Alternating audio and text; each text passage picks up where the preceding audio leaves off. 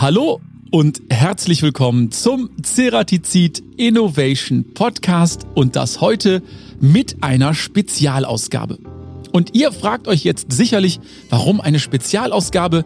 Ja, wir können es selber kaum glauben, denn wir haben mittlerweile 16 Folgen unseres Podcast-Formats aufgenommen und haben uns gedacht, warum nicht einfach mal eine kleine Retrospektive über die ganzen spannenden Themen, über die wir gesprochen haben. Sicherlich interessant für alle, die jetzt neu zu uns kommen, so haben die einen schönen Überblick, welche Podcast-Episode für sie vielleicht interessant ist und viele Themen, über die wir gesprochen haben, sind immer noch tagesaktuell. Und wer könnte das besser als der Leiter der Forschung und Entwicklung bei Ceratizid, Dr. Uwe Schleinkofer. Und dem einen oder anderen, der unseren Podcast aufmerksam verfolgt, sollte Dr. Uwe Schleinkofer nicht unbekannt sein, denn er war schon Gast im Podcast in der zweiten Episode und hat eine immer wiederkehrende Rubrik mit Dr. Uwes Universum. Ich freue mich sehr auf den Rückblick und das folgende Gespräch und euch viel Spaß beim Zuhören. Hallo Uwe, schön, dass du da bist, live in Kempten jetzt das erste Mal. Genau. Das gibt's doch gar nicht. Doch, das gibt's. Und das macht mir richtig Spaß, dass ich dir mal gegenüber sitzen darf. Ja, wir sind älter geworden. wir haben uns mindestens anderthalb Jahre nicht gesehen. Normalerweise kennen wir dich ja mit deiner Rubrik Dr. Uwes Universum. Und diesmal bist du Hauptgast des Podcasts, warst du ja auch schon mal, glaube ich, in der zweiten Episode. Genau. Aber für alle HörerInnen, die dich jetzt noch nicht kennen sollten, das werden vielleicht maximal zwei, drei sein, stell dich doch bitte noch mal ganz kurz vor. Ja, mein Name ist Uwe Schleinkofer und ich arbeite bei Ceratizid seit 23 Jahren oh. und bin, ja, genau, und bin zuständig für die Entwicklung von Zerspannungswerkzeugen. Genau, Forschung, Entwicklung und deshalb hast du ja auch diese schöne Rubrik Dr. Uwes Universum und da gibst du uns immer so schöne Einblicke ins Thema oder vielleicht auch Ausblicke in die Zukunft. Hast du eigentlich vor dem Podcast schon vorhergesehen, dass es einen Podcast geben wird? Für uns ehrlich gesagt nicht. Ich war überrascht, als der Norbert, unser Chefredakteur, auf uns zukam und war dann sehr überrascht und wusste auch nicht genau, was auf uns zukommt. Aber es hat riesigen Spaß gemacht bis hierher und die Themen sind sehr interessant gewesen und ja, der Erfolg gibt uns recht. Da werden wir gleich auf jeden Fall im Detail nochmal drüber sprechen. Warum machen wir diese Episode jetzt? Wir würden gerne denen, die vielleicht auch gerade neu zu uns gekommen sind, die Möglichkeit geben, zu erfahren, was haben wir eigentlich in den letzten, ich glaube, mittlerweile 16 Episoden alles so besprochen und was gab es da so für Highlights. Du warst selber Gast in der zweiten Folge. Kannst du dich da überhaupt noch dran erinnern? Ja, selbstverständlich. Es kommt mir vor, als ob es gestern gewesen wäre. Und wir haben über Entwicklung gesprochen, wie du weißt. Uwe, wir müssen ehrlich sein. Wir haben auch einen kleinen Augenblick über die Musik gesprochen. Das stimmt. Denn da haben wir entsprechendes Nerdwissen. Das hat der Norbert dann im Nachgang so ein bisschen gekürzt an der Stelle, oder? Ja, wir haben uns verquatscht. Ich glaube, Material hatten wir für über eine Stunde. Zwei. Deswegen müssen wir heute die Musik so ein bisschen außen vor lassen für alle die, die sich jetzt schon gefreut haben. Kein Thema. Okay. Hast du die im Nachgang nochmal gehört, deine Episode? Und falls ja, wie findest du sie heute? Ich habe sie mehrmals durchgehört, auch mit ein paar Familienmitgliedern tatsächlich, ja. mhm. äh, damit meine Kinder auch mal hören, was ich so mache. Die fanden es eigentlich auch sehr interessant und was mir sehr gut gefallen hat, sind so die Analogien, die wir gezogen haben zwischen Entwicklung im Team und Orchestermusiker, Bandmusiker und dass das alles zusammenpassen muss und dass man aufeinander achten muss und äh, miteinander interagiert. Insofern ist das Gespräch ungeplant in eine super Richtung gelaufen, da stehe ich auch heute noch dahinter. Das war gut. Sollte man sich auf jeden Fall im Nachgang nochmal anhören. Jetzt gibt's den Ceratizid Innovation Podcast seit mittlerweile einem Jahr. Hättest du gedacht, dass wir damit so erfolgreich sind? Wir dürfen jetzt mal stolz erwähnen, dass wir mittlerweile 2500 Abonnenten haben und regelmäßige Hörer des Podcasts. Ja, unglaublich, oder? Also ich habe dem Ganzen am Anfang ehrlich gesagt eine 50-50 Chance gegeben. Ich war mir nicht sicher, ob das funktioniert, weil es ist doch technisch sehr anspruchsvoll und kann man jemanden mit Technik 20 Minuten an der Stange halten? Wir haben das diskutiert und wir waren uns selber nicht sicher. Anscheinend haben wir eine Mischung gefunden, die in der Lage ist, jemanden so lange zu fesseln und zum Zuhören zu bewegen. Und toll, fand ich klasse. Und ich glaube, an dieser Stelle sollten wir auch mal ein herzliches Dankeschön an alle HörerInnen richten, die uns in der ganzen Zeit treu geblieben sind. Und ja, diese Abrufzahlen freuen uns wirklich sehr. Wir sind motiviert, glaube ich, noch die ein oder andere Episode zu produzieren. Absolut. Wir gehen natürlich mit der Zeit. Wir entwickeln uns auch weiter. Ja. Und gucken natürlich, dass das Ding weiterhin fresh bleibt. Und damit auch diese Episode fresh bleibt, mein lieber Uwe, haben wir eine kleine Schätzfrage für dich vorbereitet. Um Gottes Willen. Hier kommt sie auch schon.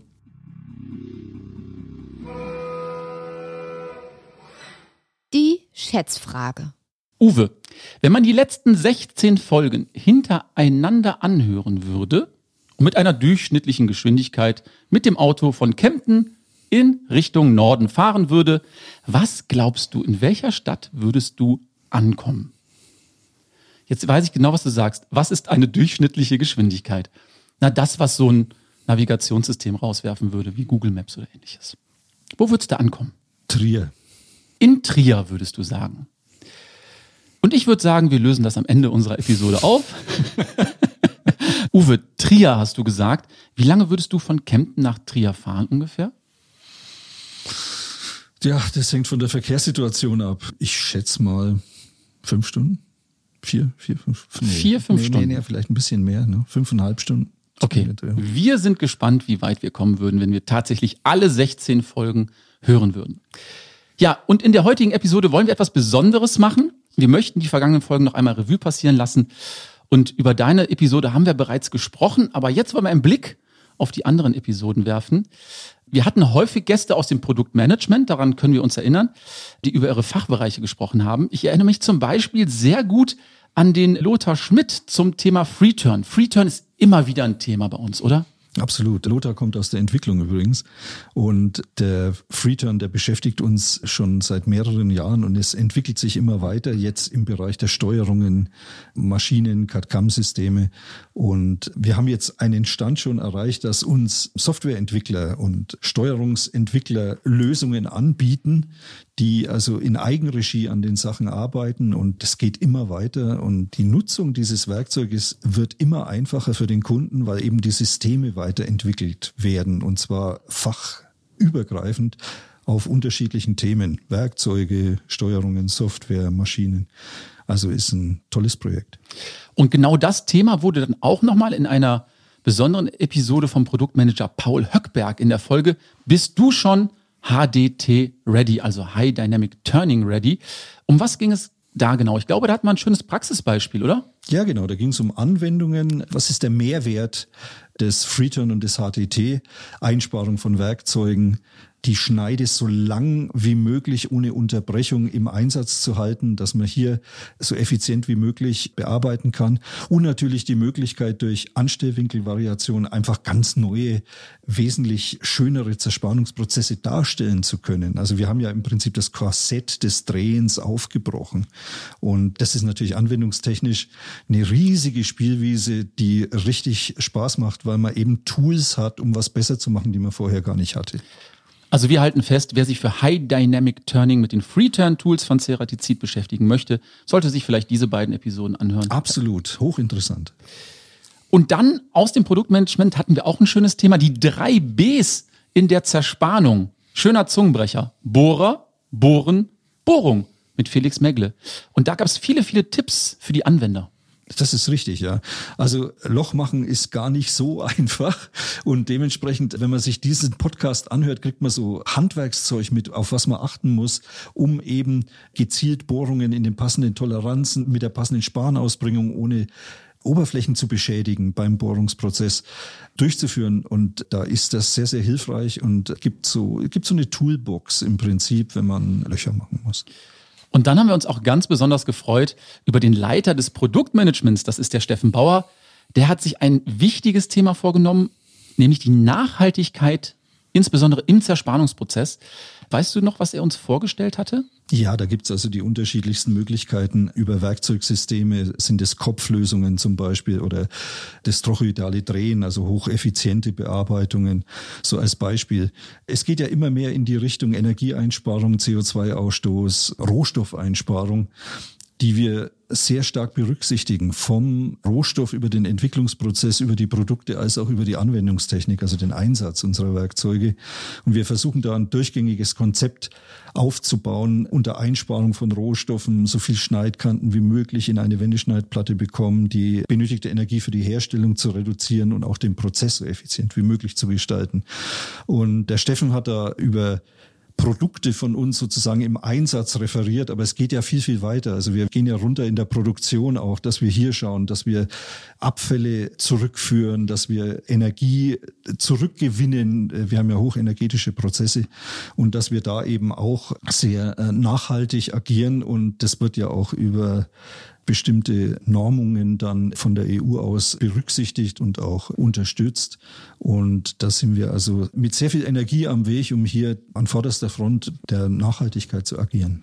Und das Thema ist ja auch allgegenwärtig und die Zukunft wird ein Nachhaltigkeitsthema bleiben? Naja, das wird immer schlimmer, würde ich sagen. Unter schlimmer meine ich nicht negativ schlimmer, sondern es wird, also man muss sich diesem Thema wirklich jetzt stellen. Und ich glaube auch, dass diese Produkte, die wir herstellen, hinsichtlich des CO2-Footprints irgendwann auch kaufentscheidend beeinflusst werden, ob die in der Herstellung wirklich unter dem Nachhaltigkeitsaspekt hergestellt und entwickelt wurden. Und wir haben uns auch der Wissenschaft gewidmet. Da erinnere ich mich auch noch. Christoph Zettel hat damals zum Thema Werkzeugbeschichtung gesprochen. Dragon Skin war da ein großes Thema. Ich erinnere mich noch. Da wart ihr beide mit dabei. Ich glaube, das haben wir sogar bei dir im Büro aufgenommen. Und es gab noch den Ralf Useldinger zum Thema Hartmetall. Ganz genau. Also der Christoph hat über Beschichtungen referiert und das Thema ist nicht einfach. Also da steckt unheimlich viel Know-how drin. Äh, man muss genau wissen, wie einzelne Atome reagieren in dieser Schicht. Also es ist total abgefahren. Damit man das Eigenschaftsprofil zwischen einer gewissen Zähigkeit, also dass das zuverlässig funktioniert, und der Verschleißbeständigkeit, das ist ja hart. Wenn was verschleißbeständig ist, muss es hart sein. Aber hart und zäh ist ja ein physikalischer Widerspruch. Und daran zu arbeiten, ist natürlich sehr, sehr wichtig, damit man hier das passende Eigenschaftsprofil hinbekommt. Ich rede jetzt nur von der Schicht, jetzt muss ja das Substrat auch noch dazu passen und das Ganze dann mit der Geometrie abgestimmt sein. Es ist nicht so einfach. Und der Christoph hat es eigentlich sehr gut erklärt und insofern ist es ganz interessant zuzuhören. Und der Ralf hat es natürlich auch vom Hartmetall, unserem Substrat, auch noch schön dargestellt, hat auch beschrieben, dass Hartmetall nicht einfach ein Metall ist, wie man denkt, dass ein Metall ist, sondern es ist ja ein Verbundwerkstoff aus spröder Keramik, dem Wolfram Kapit, gebunden mit einer Metallmatrix, das ist in dem Fall Kobalt, als ein Beispiel. Aber wir haben auch noch andere Werkstoffe wie polykristallinen Diamant, kubisches Bornitrit, Cermets. Ja, da guckst du, da you name it. Mit, rollst du jetzt mit den You Augen. name it. Ja, genau. Ich erinnere mich da eher an diese Side Story, dass im Gefängnis diese Gitter, also diese Stäbe, außen aus Metall drin und da drin ist ein loser Hartmetallstift, dass der Häftling, wenn er sich raussägen möchte, dann daran verzweifelt nicht verzweifelt, es geht nicht. Also, ist das, das gemein? funktioniert einfach nicht. Also no Hart, hope. Hartmetall vernichtet ein Metallsägeblatt. Also das geht halt leider nicht. Dementsprechend werden die da eingefügt, ist relativ einfach in der Darstellung. Also man nimmt ein Metallrohr mhm. und fügt da eben einen Hartmetallstab ein. Also ist ziemlich easy. Letztendlich werden sie es den Häftlingen dann gesagt haben und irgendwann sparen sie sich dann das Hartmetall ein, weil es eh keiner mehr probiert, nämlich. Kommen wir zur nächsten wirklich besonderen Episode. Da war die erste Dame zu Gast bei uns im Podcast und die Episode ist auch wirklich sehr erfolgreich gestartet und ist nach wie vor erfolgreich. Das war die Michelle Daute-Kunz. Wir haben über das Thema Project Engineering gesprochen und das ist auch ein Thema, was ich immer wieder höre. Ein wichtiges Thema. Total wichtig. Support. Ich habe das ja vorhin auch angesprochen mit der Anwendungstechnik. Support ist total wichtig, weil wir haben in unserem Zerspannungsbereich grundsätzlich eine Überlagerung von unfassbar vielen Parametern um es mal ganz salopp zu sagen, es kann verdammt viel in die Hose gehen.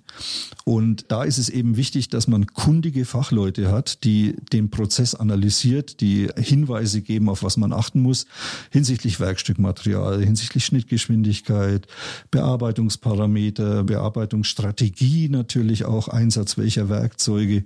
Das ist das Um und Auf, spielt auch in die Nachhaltigkeit übrigens rein. Nur ein wirklich gut konfektionierter Prozess kann auch nachhaltig sein. Wenn ein Prozess schlecht ist, kann er nicht nachhaltig sein.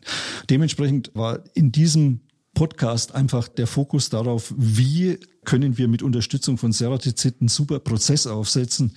Und das hat sie super dargestellt. Und das ist auch ein Schwerpunkt bei uns, dass wir einfach versuchen, diese Prozesse dem Kunden gut aufzusetzen, damit er hier so ein Sorglospaket bekommt.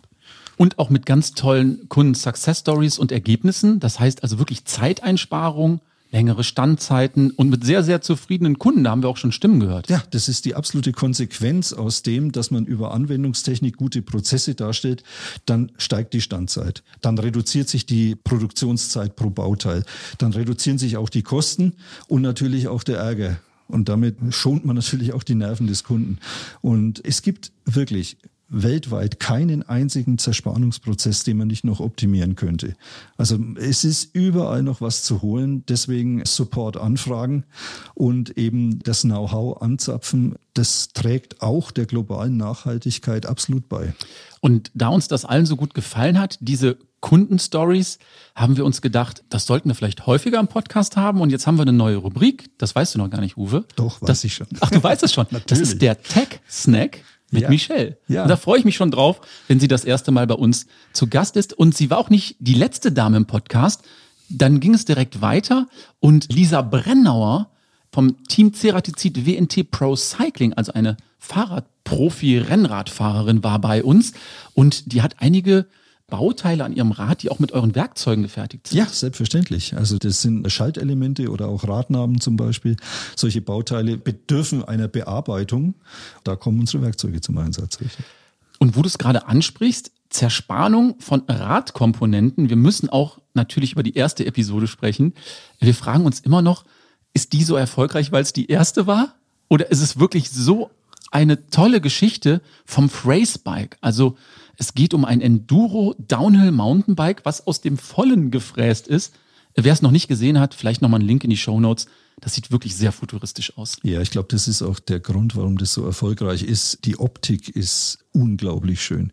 Aus dem Vollen gefräst, viele Taschen, diese Bearbeitungsmarken an der Oberfläche von unseren Fräswerkzeugen, die man da auf der Aluminiumoberfläche sieht. Das ist einfach wunder, wunderschön. Ich darf meinen Sohn noch mal zitieren, schlecht zu putzen. Okay, warte mal ganz kurz. Hat er schon so ein Fahrrad? Das gibt's doch nicht. Nein. Durch hat, die Blume. Nein, hat er nicht. Also er hat einen Downhill, er fährt auch Downhill, aber ich glaube, ich habe das auch in Uwes Universum. Universum, erzählt, Ja, klar. dass er das gesehen hat, gesagt, äh, schaut super aus, kann man aber schlecht putzen. Ist ein Argument. Aber der Bernd Ivanov hat auch erzählt, also der hat ja eine super Presse bekommen für dieses Fahrrad, also unglaublich, dass die Pros auch gesagt haben, also verwindungssteif dieser Rahmen. Ich meine, er wiegt natürlich etwas, klar, aber gerade im Downhill-Enduro-Bereich braucht man sowas. Diese Taschenkonstruktion, die da aufgebracht wurde auf diesen Aluminiumblock durch das Rausfräsen, bewirkt, dass die Verwindungssteifigkeit über die Stege, die stehen bleiben, natürlich extremst ausgeprägt ist bei dem. Also ich glaube wirklich, dass diese Struktur, die ja auch der Natur nachempfunden ist, da extrem beiträgt dazu, dass dieser Rahmen steht wie eine Eins. Und das merkt ein Fahrradfahrer sofort. Wenn ein Rahmen verwindungssteif ist, dann geht keine Energie verloren, wenn der in die Pedale geht. Und es geht alles hinten in den Boden rein oder auf die Straße oder egal, wo er fährt. Das merkt man sofort. Und das macht natürlich ein ganz anderes Fahrgefühl. Und vielleicht auch nochmal Props ans Marketing von Bernd Ivanov. Phrase Bike ist natürlich auch ein echt guter Name. Ich habe manchmal Schwierigkeiten, mir Namen zu merken. Der ist sofort hängen geblieben. Ja, absolut, absolut. Also alle Infos dazu auch nochmal in den Show Notes. Wir verlinken euch alle wichtigen Themen dort. Und wir hatten sogar kürzlich sogar noch ein Fahrradthema, wie kleine Gehäuse für Elektromotoren prozesssicher und wirtschaftlich bearbeitet werden mit unserem Kunden Felix Mull. Er hat über die Herstellung von kleinen Gehäusen von E-Bike-Motoren gesprochen. Und als wir so die Zahlen gehört haben, wie viele E-Bike-Motoren hergestellt werden, haben wir uns alle ganz schön gewundert. Es könnten viel, viel mehr hergestellt werden. Die Nachfrage ist im Moment unfassbar. Also man kriegt diese Dinger nicht her. Ausverkauft im Moment für ein halbes Jahr. Das ist absoluter Wahnsinn. Und Koinzidenz, vor circa einer Woche habe ich meine erste E-Bike-Tour gemacht. Nein. Ja, Erzähl. Angefixt? Ja, lass mich so sagen. Ich bin ein Normalradfahrer und habe die E-Bike-Fahrer so ein bisschen schief angeguckt. Willkommen im Club. Genau. Und letzte Woche habe ich mir ein Cube ausgeliehen und bin da mal mitgefahren. Das war so eine Tour mit Besuchern, die ja jetzt wieder nach Österreich kommen dürfen. Ja. Sie fallen wieder ein. Und ach, was soll ich sagen? Ja, am ersten Berg bin ich hängen geblieben, weil ich dachte, das Rad fährt halt über den Berg drüber, aber man muss schon schalten. okay. Also man muss das fahren wie ein normales Bike. Ja. Ich habe es lieben gelernt. Es ist wirklich, wirklich eine tolle Sache und wir waren eine Gruppe mit sehr schwachen Leuten und auch mit gut trainierten Leuten. Und die Gruppe ist über den ganzen Tag, wir waren sieben Stunden am Weg, zusammengeblieben. Ja. Das hat man mit normalen Bikes nicht. Also es ist auch eine soziale Komponente, die ich überhaupt nicht berücksichtigt hatte. Man muss sich um die anderen nicht kümmern. Sie sind alle immer gleich. Bei 25 wird runtergeregelt. Alle bleiben dabei. Alle sind gut drauf. Keiner hat Angst vor dem Berg. Es ist wirklich, wirklich eine interessante Sache. Ja, bei mir war es ganz ähnlich, Uwe. Ein Kollege von mir hat sich dann im Überfluss zwei so E-Mountainbikes besorgt. Und ich war gleiche Einstellung wie du. Mich hat's immer geärgert, wenn ich mit meinem Rennrad gefahren bin und plötzlich überholt mich da so jemand Ü70 mit 25 km/h am Berg. Kenne ich die Geschichte. Und ich war wirklich überhaupt nicht aufgeschlossen, was das Thema angeht. Und dann haben wir im Winter bei Schnee eine kleine Tour gemacht. Wir kürzen das ab. Am Abend hatte ich schon Specialized im Warenkorb. Natürlich völliger Unsinn, weil total kostenintensiv, sagen wir es mal so. Aber es hat was für sich, macht großen Spaß. Wir haben vor Bergen gestanden, da sagte ich so, hör mal Thorsten, wie kommen wir jetzt an den Berg vorbei? Er so, na drüber.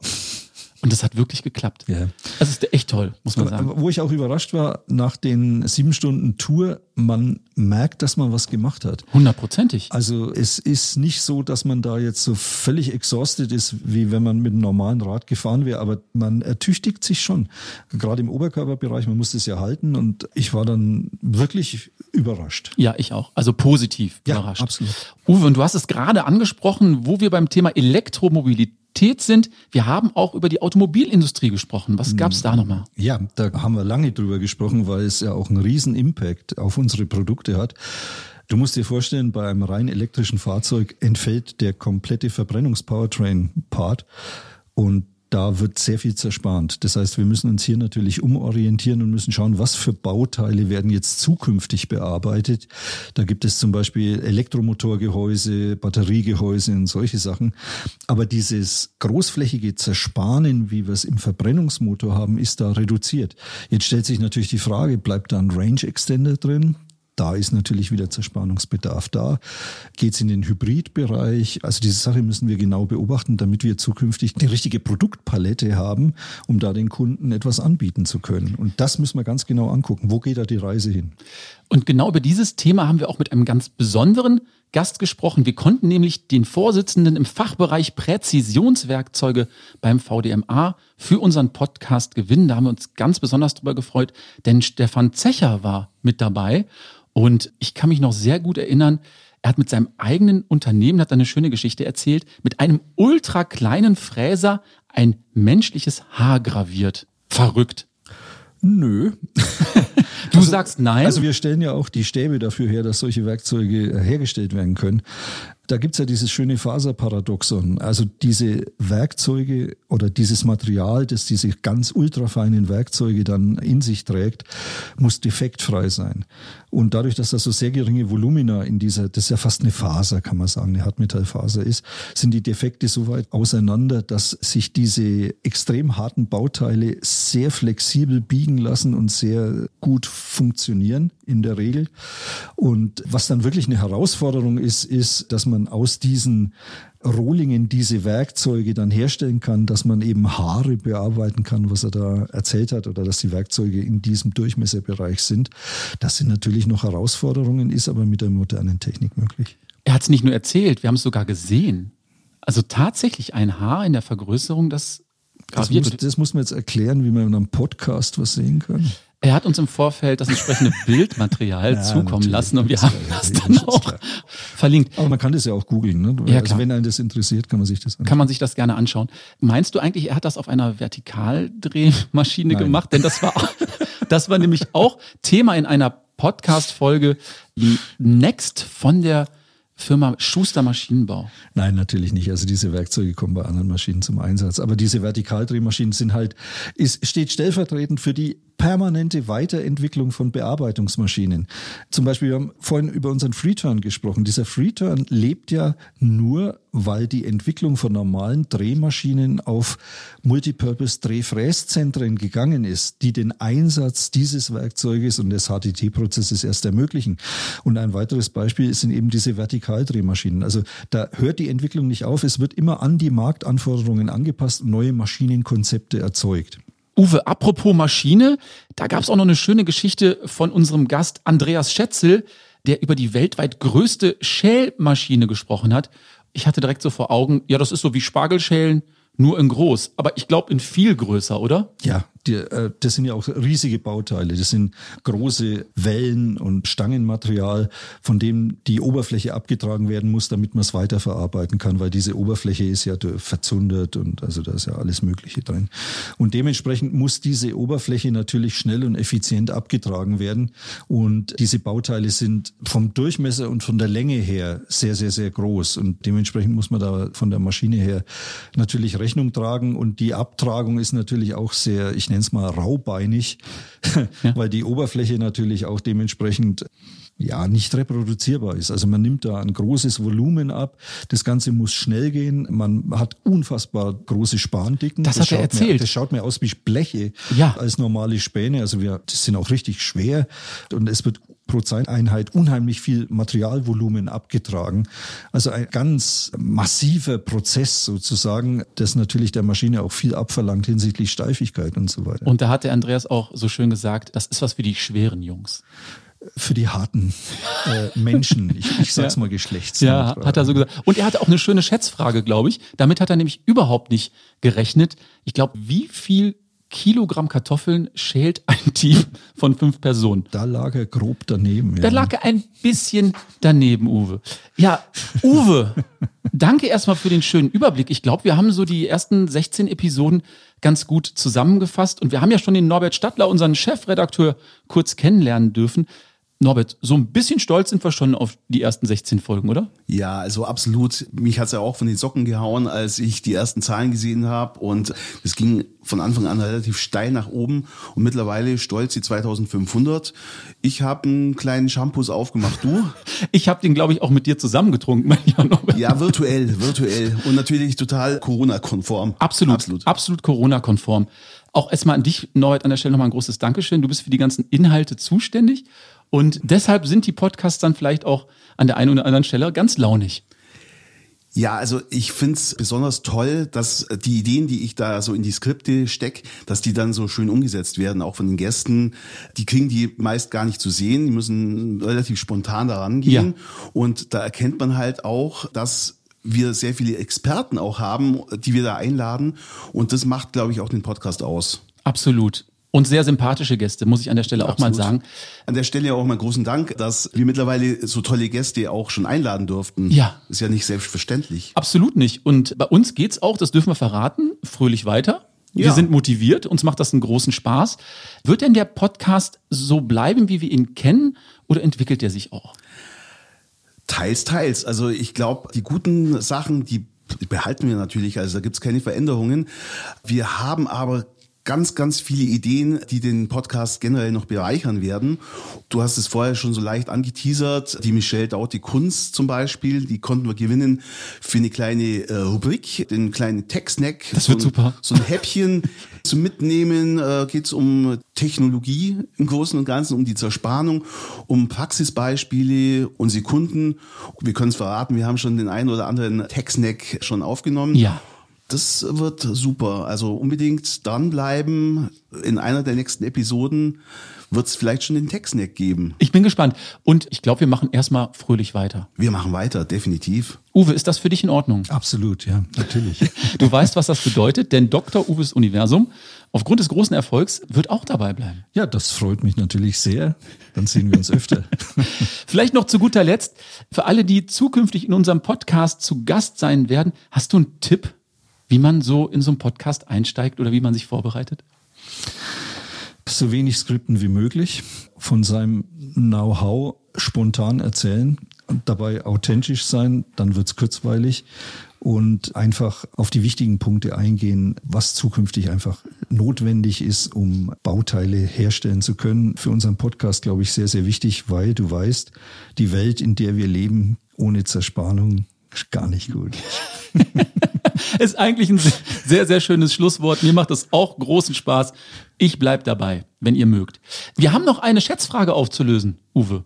Ah, Trier. Trier, genau. Ja, ob es Trier war, wissen wir nicht. Norbert, du darfst auch gerne mitraten. Ich lese dir nochmal die Frage kurz vor. Wenn man die letzten 16 Folgen hintereinander anhören würde und mit einer durchschnittlichen Geschwindigkeit mit dem Auto von Kempten in den Norden fährt, was glaubst du, welche Stadt könnte man dann erreichen? Würdest du weiterkommen als Trier? Ja, ich glaube, ich fahre ein bisschen schneller als der Uwe. Ja. Und ich würde noch ein bisschen weiterkommen.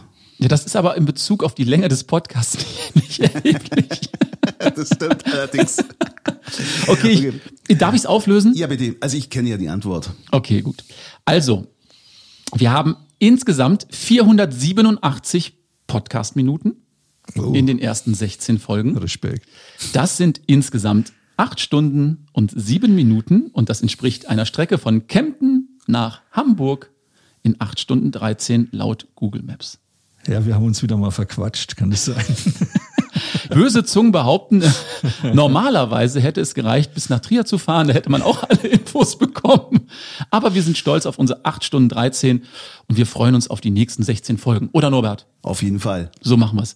Uwe, großes Dankeschön, dass du dir heute die Zeit genommen hast. Ja, ich danke dir auch. Danke für die Insights, für die Infos. Für euch, die jetzt zuhören, vielleicht hat euch das ein bisschen Lust gemacht, vielleicht auch mal in die ersten 16 Folgen reinzuhören. Es gibt viele, viele spannende Themen und viele Insights. Ich sage erstmal Dankeschön, Norbert, Dankeschön, Uwe und freue mich schon auf die, sagen wir einfach, zweite Staffel. So machen wir's. Tschüss. Tschüss. Ciao. Wir sind am Ende unserer Spezialausgabe des Ceratizid Innovation Podcast angekommen. Und ich muss ganz ehrlich sagen, mir hat es großen Spaß gemacht, mit Dr. Uwe Schleinkofer noch einmal auf die letzten 16 Folgen zurückzublicken und über die ganzen spannenden Themen noch einmal zu sprechen. Und für alle die, die neu zu uns gekommen sind, vielleicht auch hier eine kleine Inspiration, die ein oder andere Episode noch einmal für sich zu entdecken. Und wie gehabt, solltet ihr Input für uns haben oder Ideen, gerne eine E-Mail an teamcuttingtools@ceratizid.com. Wir freuen uns immer über euer Feedback. Bei uns geht es jetzt wie gewohnt weiter mit spannenden Themen und spannenden Gästen und wir hoffen, ihr bleibt uns treu und seid wieder mit dabei. Bis dahin, bleibt gesund, tschüss und bye bye.